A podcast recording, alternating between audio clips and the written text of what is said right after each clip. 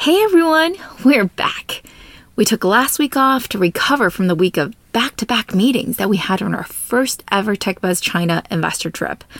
And let me just say, it was a great success. Thank God. We were able to visit companies that we've covered on the podcast, like Ximalaya, Xiaohongshu, Ruhan, Xiaomi, China Renaissance, Tiger Brokers, and others, as well as a bunch of new companies that we have yet to write about in detail, like Sea Ctrip, Mogujie, Qutoutiao, and Bilibili. Thank you again, everyone, for hosting us. And of course, thanks to all of you who joined us, especially the fans who came to our happy hours in Shanghai and Beijing. Yes, that was really great to meet you guys. And thank you so much to everyone on the trip who met with us. We learned a ton, and today's episode is somewhat inspired by the conversations we had with the companies this month, as well as some topics we've been keeping an eye on for a while.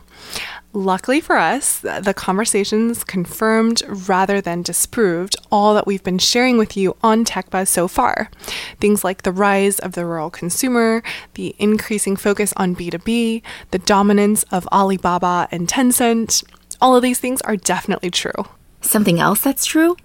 The rise of the influencer and idol economies in China and how they are changing the face of Chinese tech, especially e commerce. We'll give you some famous examples of what it's like to be a Chinese influencer, or what a dedicated Chinese fan really does, and how this whole new ecosystem that they've created may be redirecting how large Chinese internet companies operate. Personally, while the KOL story may be more relevant currently, I find the idol story much more interesting and bizarre and more uniquely Chinese. So, we're going to tell you about both, and you can let us know after the show which one you enjoyed more. The president's key economic team goes to China. Uh, after a whole night thinking, I say I still want to do it.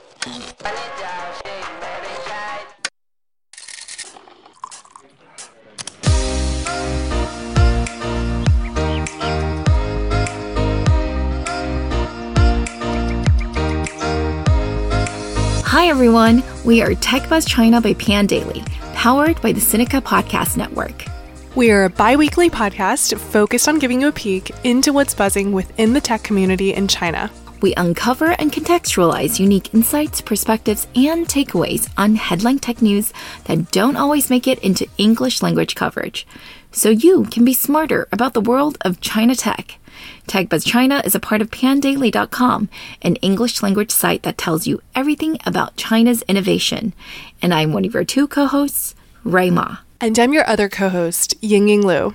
We'd like to acknowledge our partners, Deal Street Asia and SupChina, the creator of the Sinica Podcast Network. In addition to TechBuzz, you can also find Sinica, which covers current affairs, NüVoices, and Ta for Ta on Women, the business-oriented China Econ Talk, and the Caixin Sinica Business Brief from China's leading business magazine. Oh, before we forget, we want to share with you the Information's expertly curated event on the tech and transport revolution in Asia, taking place in Hong Kong on afternoon of November the 6th. So go to theinformation.com for more information and let them know we sent you. Finally, as always, if you enjoyed listening to our podcast, please leave us a review on iTunes or whatever other platform you use. And to incentivize you guys to do so, we're going to enter everyone who writes us a review on iTunes into a drawing, and the winner shall receive a copy of Matt Sheehan's The Trans Pacific Experiment. We'll do the drawing when we hit 100 ratings, so help us get there.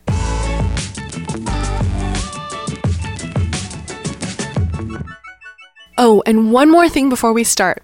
We want to tell you about a brand new master's program nearby at the University of San Francisco. USF's Masters in Applied Economics combines econ training with the practical skills in data analytics that you really need to understand today's new digital economy. Their curriculum covers skills like R and Python, machine learning, and experimental design. To learn more and to get a fee waiver for the fall 2020 class, please go to usfca.edu slash techbuzz.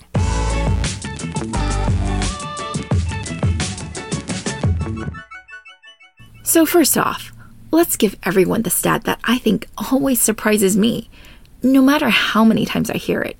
and that is the percentage of total retail sales in China that's taking place online. While I have seen it as low as 24% in some places, the one that's most often cited is eMarketer's projection that online sales will be 35% this year of total retail sales, and that's growing 30% from last year. Now, there aren't too many $2 trillion markets growing at 30% annually, but Chinese e commerce is one of them. Compare that with US e commerce, though, which hasn't pushed much beyond 10% of total retail in the last few years.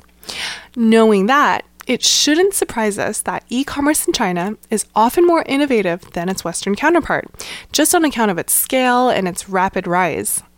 The main innovation in the past few years is selling via live streaming, and the two groups that have enabled this to happen are influencers, aka KOLs, which stands for Key Opinion Leaders, and idols, or celebrities. KOLs are responsible for the bulk of action currently, but celebrities are also jumping in. Live streaming shopping is exactly what it sounds like, which is people basically selling stuff while streaming video. Think like TV shopping, except much more interactive. Because you're basically also in a giant chat room with all the other people who are also currently viewing this live stream. Strictly speaking, here at TechBuzz, we try to follow the latest tech related headlines in China. So this one's a little late because we're basically telling you about a series of stories that have come to the forefront since the summer. And that is the number of A list celebrities who are experimenting with live streaming. Celebrities like Vicky Zhao and Aaron Kwok, who have all been A listers for decades.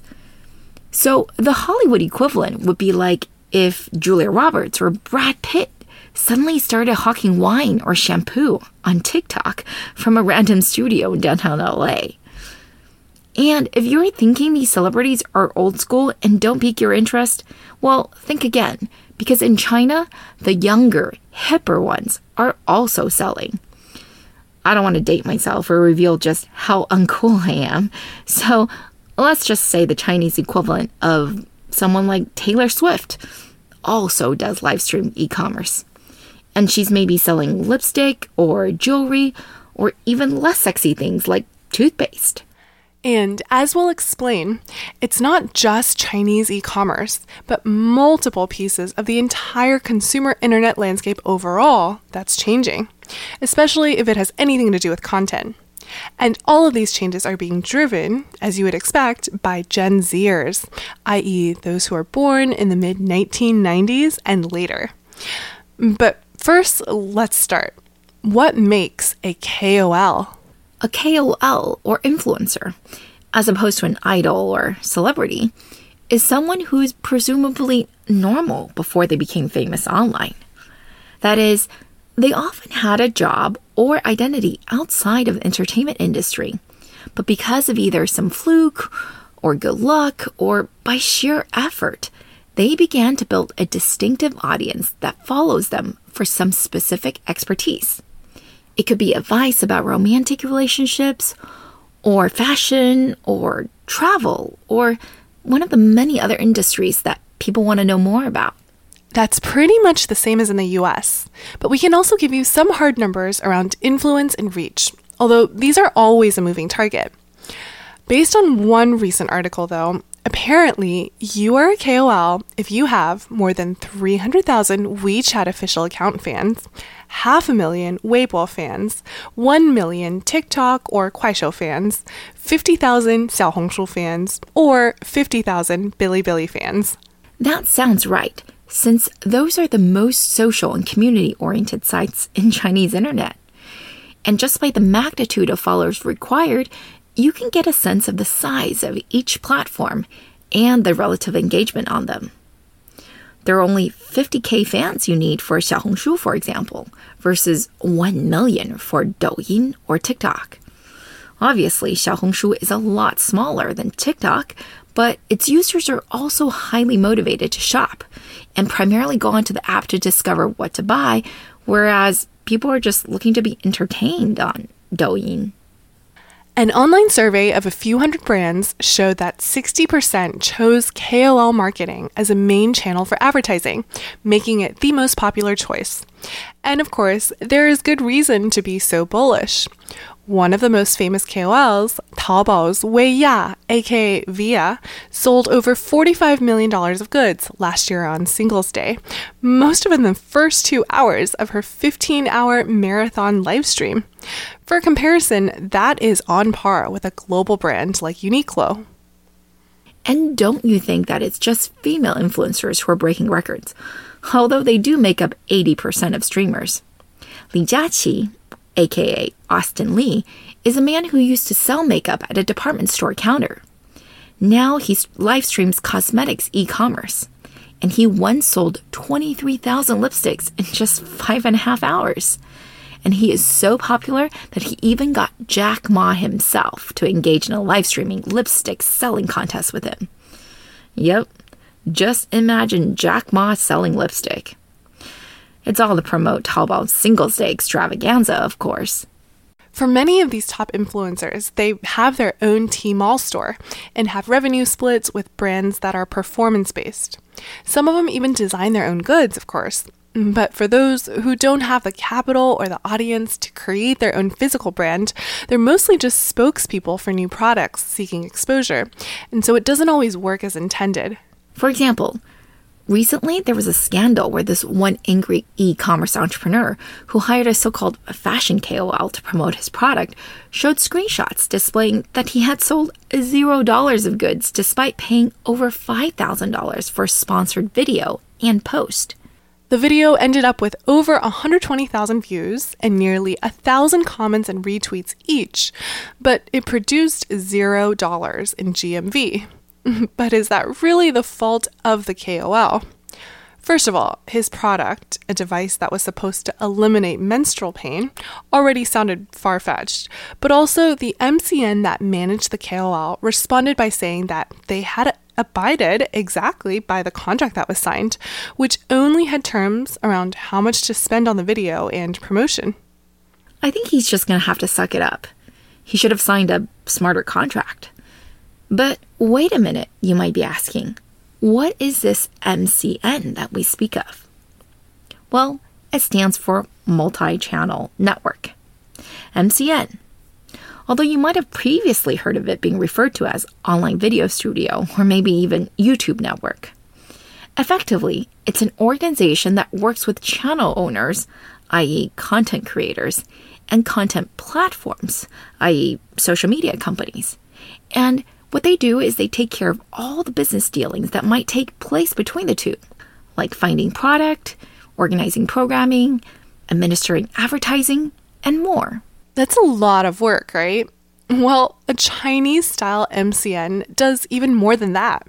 Many also incubate KOLs, meaning that they find high potential accounts and lavish resources and training on the creators so that they can grow their fan bases.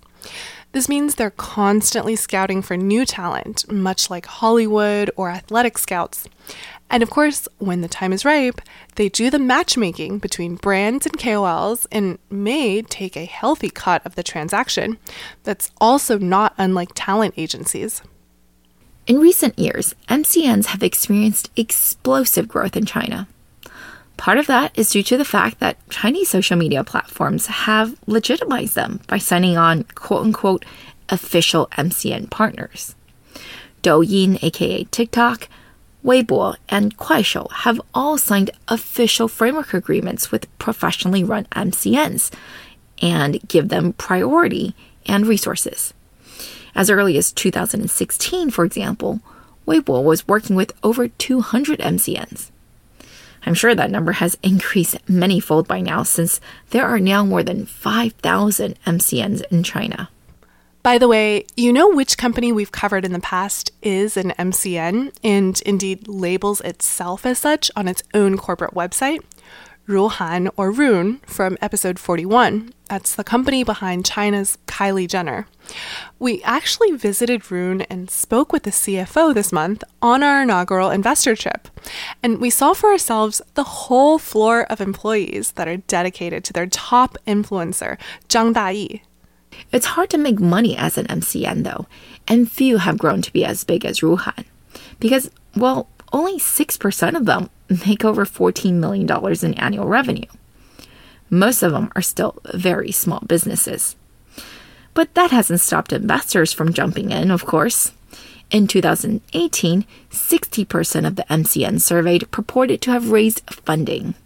Of course, most of that was Series A and below, as the industry is still in its infancy.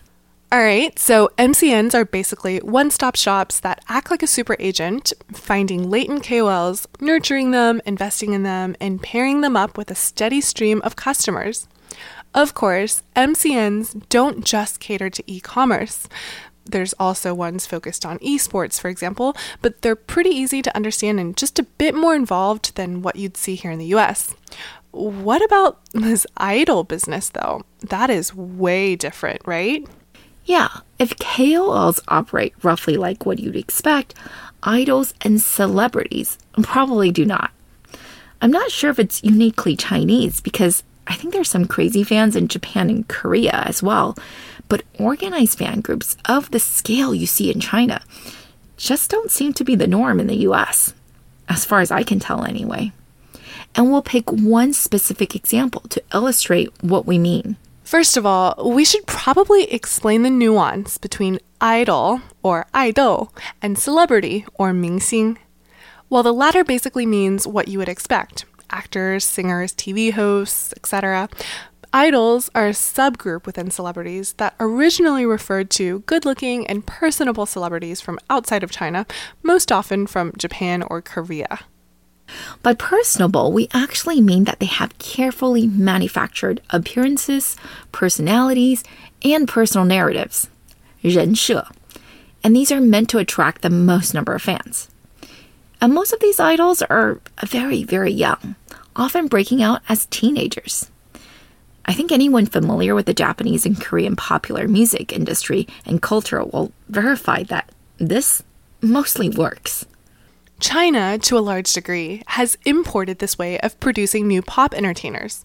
One of the best examples is the ridiculously popular girl band reality TV show called Produce 101 that's funded by Tencent and is itself a spin off of a South Korean show that's created by the entertainment conglomerate CJ. The show basically whittled down 101 hopeful contestants to a final group of just 11 girls and relied on well known gimmicks such as audience voting to create user engagement. Season 1 had more than 4.3 billion views and 90 million mentions on Weibo and propelled dozens of girls from unknowns to real stars, at least in the idol sense. Take the phenomenon Yang Chaoyue, Chaoyue Yang. Yang's claim to fame is that, well, she is aggressively mediocre. no, really. And even that might be too generous an assessment. That's why we pick her as an example, because her continued popularity is honestly somewhat baffling, and so is an exceptionally good example of the power of the internet in China. As far as we know, she was, and continues to be, bad dancer, a bad singer, and just massively untalented compared to the tens of thousands of other girl band hopefuls in China. Many of whom, by the way, have been training for this industry since a very young age. And she admits to this. The reason that Yang is so unqualified, though, is simple. She grew up in rural China without much education, and because she was young and pretty, and also tall, I may add, she was able to join an entertainment agency and do odd jobs, such as being the cosplay girl at video game conventions, instead of, say, going to work at a factory. But she never got proper entertainment training. In many ways, she's lucky because there could have been plenty of other less savory outcomes for someone who looks like her. But she ended up on Produce 101, and all of her weaknesses actually became her strengths. Many people became her fans precisely because she had such a humble background. It's something they could identify with, not because she was actually talented, but they wanted her to have a chance. And so they self organized into fan groups for her, voting for her, holding fundraisers for her, and sometimes literally directly giving her money either money to buy luxury goods for herself or pooling together money to buy gifts for her. Some fan groups even challenged each other to hold fundraisers for their idols for no reason other than to show who's more popular. In many of these self organized contests, the winner raised over $200,000. And all this, by the way, is in addition to the many duplicate Tencent Video or iQiyi VIP memberships that they may have bought in order to cast extra votes for their idol. Casting votes to win the contest seems normal, even if they're gaming the system with the extra memberships. Less scrupulous to me is when certain brands have taken advantage of the fans and said that they would only sign the idol on as a spokesperson if certain sales records were met. Effectively, what they're doing is getting the fans to pay for their idol to be hired. And let's not even talk about when fans have organized large scale fundraisers to rent giant billboards, entire building faces, for their idols' birthdays. There is definitely a special obsession with idol birthdays. Join SupChina on November 21st in New York City for our annual Next China conference. All star panels of China specialists will be joined by Tony Award winner David Henry Hwang of Soft Power fame and by Dashan himself, Mark Rowswell. We promise insight and levity in this critical moment in U.S. China relations. In addition to our general session, every ticket includes admission to one of seven breakout sessions that'll go into depth into the environment, healthcare, digital marketing, cross border investment, supply chains, and more. You can find the link to sign up on our website and in the show notes. If you use the promo code Sinica, that's S I N I C A, yeah, get a hundred bucks off your ticket. We look forward to seeing you there. Yeah, remember when Kris Wu's fans swamped US iTunes in advance of his birthday and basically had his new album sweep the charts? Yeah, they totally gamed the system unethically. But still, it was funny to see so called experts tweet that oh my god, this is another example of China taking over. Clearly, they don't know the first thing about this whole ecosystem of economic activity produced by fans, aka fan For example, in Kris's case, his fans had self organized to collectively game various channels in addition to iTunes, such as Google Play, Spotify, and Apple Music. Actually, that's a really impressive level of self organization. But okay, you're probably asking us now, as crazy as these fans are, what do they do that might actually affect these technology companies? Well, for one, there's probably a lot of fake data that's generated by these overeager fans. Just like trending on Twitter, the Chinese social media equivalent Weibo has a concept of 热搜 or hot searches. Getting your idol to the top of the hot searches list, or Sobang, is considered a huge achievement that requires a much coordination. But fan groups attempt to do it on a regular basis, and not for any particularly good reason either. Like we said, it's mainly to demonstrate their idol's continued popularity. Yeah, that is it isn't always for promoting new albums or movies or anything like that. Often it's just to show strength. For example, Another one of Produce 101 Starlet's fans, not Yang Chaoyue, decided that they would try to get her birthday trending for no reason other than to, well, show that she is popular. They got the tweet to be retweeted 6.3 million times. How do they do that? Well, obviously by using a ton of fake accounts and systematically logging into each one and retweeting from there. This explains why, when you look at the actual replies on many of these popular idol social media accounts, there are a ton of empty ones that are clearly made by volunteers to shuabang or flood the platforms to get their idols trending. So, if you think zombie accounts and fake engagement on Western social media platforms are a problem, imagine how much of a headache it is for Chinese platforms, for whom many Gen Z fans supporting their idols by showing the best social media stats is basically a blood sport. They are doing it for no reason other than being able to say that their idol is on top, and sometimes because of pure superstition that doing so will bring them good luck. Could you really say Weibo and other platforms are not encouraging this type of behavior, though?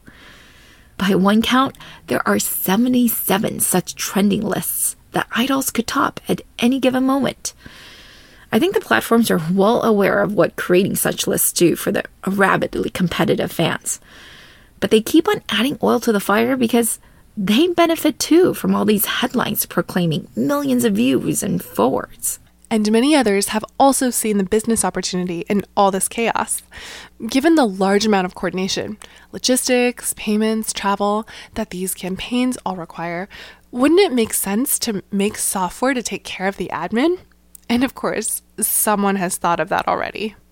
One of the most famous such apps was called Xingyuan, which meant help star. And sure enough, it allowed you to help your star by purchasing fake accounts starting at a fraction of a cent. Earlier this year, though, it got in trouble and was delisted from app stores because I guess finally it pissed off some stakeholder badly enough to be banned. But even though it was one of the biggest, there are dozens of apps just like it still floating around. In terms of e commerce, almost one third of Gen Z responders said they'd be willing to buy products that their idols endorsed, or the same products that their idols used, and a fifth would be willing to attend their idol's live stream and buy virtual gifts. Apparently, 6% said they would be willing to spend money on their idol every single day. That's upwards of almost $1,000 a month.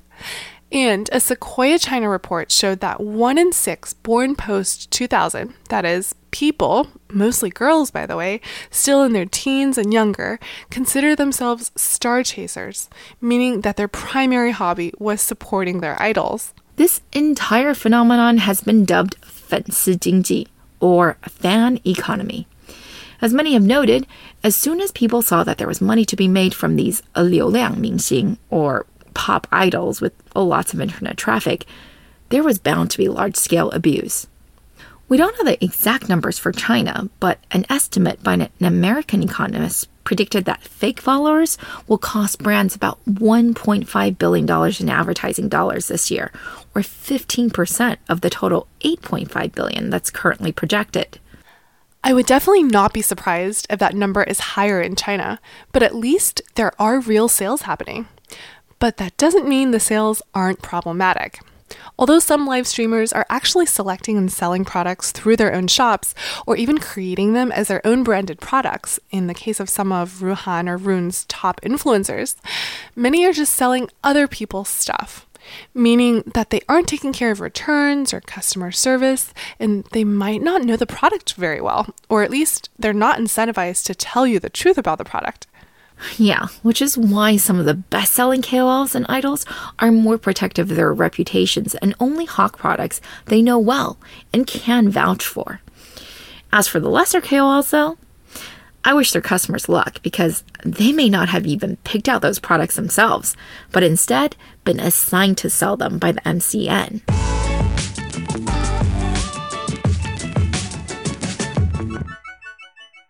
Okay, so don't just buy anything you see in a live stream, and don't always believe the KOL's answers about the product, no matter how sincere they seem. What else did we learn today, Rui? Well, for one, we learned that one third of China's total retail sales are taking place online, making its e commerce platforms some of the most innovative and advanced in the world. And in recent years, the one bandwagon that everyone has jumped on is live streaming e commerce or 直播电商. Alibaba had disclosed earlier this year that it sold over $15 billion worth of goods through its 4,000 live streaming hosts. This is in 2018, an increase of more than 400%. Why are they so popular? Well, viewers get to view the goods in 3D and their questions get answered in real time. Those are the utilitarian benefits, but if you listen in on some of the streams, the influencers or KOLs who host them are just downright entertaining and they're well informed. So their charisma and sales skills are just as important. In China, KOLs are being manufactured by MCNs or multi channel networks, which are organizations that take high potential influencers when they're just starting out and build them to serious businesses by pairing them up with brands and advertisers. But it's not just the KOLs who are basically normal people with the expertise who are getting into live streaming e commerce. Celebrities, including some A-listers, are also getting into the game. The culture of celebrity worship in China is more similar to Japan and Korea than to the US, though. While there's die-hard fans everywhere, Gen Zers in East Asia take it to another level by organizing these intense fan groups that will do whatever it takes to keep their idols on top. Whether that means by buying fake social media accounts and retweeting until their idol's trending, faking positive reviews, or buying votes for their idol, or straight up crowdfunding money to give to their idol for luxury items, for celebrations, for whatever reason. That's all on top of buying albums and concert tickets, of course. In the US, buying merch and posting about your favorite artist would already be considered pretty involved. But in East Asia, fans have apps and organized systems for this, where everyone's assigned a task and everyone has to screenshot what they did for their idol that day as a sort of daily check in and to be accountable to the whole group. And this behavior might be increasing, not decreasing. When I asked a group of Chinese college students this month what they felt distinguished those born post 1995 from those born post 2000, or the 九五后 versus the 零零后, which is, by the way, a common distinction used in China, the 九五后or post 95s almost universally said that the post 2000s tended to spend a lot more on their idols. And that's a statistic that's supported by various surveys. One point we want to leave you with, though, is that live streaming e commerce isn't going to just stay contained within China. Whether or not it will import successfully into the US, that's hard to say. Although there's no shortage of people who are actively trying to test it out here, seeing how successful it's been in China. What we do know is that Chinese platforms are actively trying to export it to other parts of Asia. The top selling Taobao live streamer we mentioned earlier, Viya, has already tried her luck in South Korea, where she apparently sold an average of one product per second. Pretty good, right? And in Southeast Asia, Alibaba owned Lazada is already using local stars to try their hand at what they're calling shoppertainment, aka live streaming e commerce. As for within China itself, the question is not whether live streaming e commerce will stick around. It definitely will. When you're Alibaba and you're seeing stats like 32 items put into the shopping cart for every 100 live streams. The question is whether idols and celebrities with huge amounts of fan followings will find more success, or whether micro influencers will start picking up more business because of their more targeted audiences, kind of like how we've seen in the West. One thing we've seen in China that's different from the West is actors and singers' willingness to sell stuff. In a way, it's almost a requirement to have this secondary career because censorship is always hovering in the background and it can delay or even cancel a project you've been working on for a while. So, selling stuff is just a relatively safer way to monetize your fame. I mean, even the blacklisted Fan Bingbing has found a new way to survive by launching her own beauty brand on Xiaohongshu. So, I am personally bullish on celebrities taking a bigger share of this live streaming e commerce pie. All right, Tech Buzz listeners, what do you think? Will micro influencers gain more of the pie, or will the top idols do so? Or will there maybe be segmentation by demographic, and older users will be more drawn to normal influencers, while the young continue to get caught up in the fan economy and take out their wallets for the best looking stars? And what will be the longer term impacts of this amplification of Ta Jingji or her economy? Tweet at us to let us know what you think.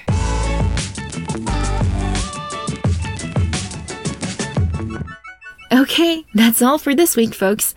Thanks for listening. We really enjoyed putting this together, as usual, and we are always open to any comments or suggestions. You can find us on Twitter at the Pandaily, at TechBuzzChina, and my personal Twitter account is spelled R U I M A. And my Twitter is spelled G I N Y G I N Y. Tech Buzz China by Pandaily is powered by the Sinica Podcast Network on SupChina. Pandaily.com is an English language site that tells you everything about China's innovation. Our producers are Sha Wan and Kaiser Kuo. Thank you for listening.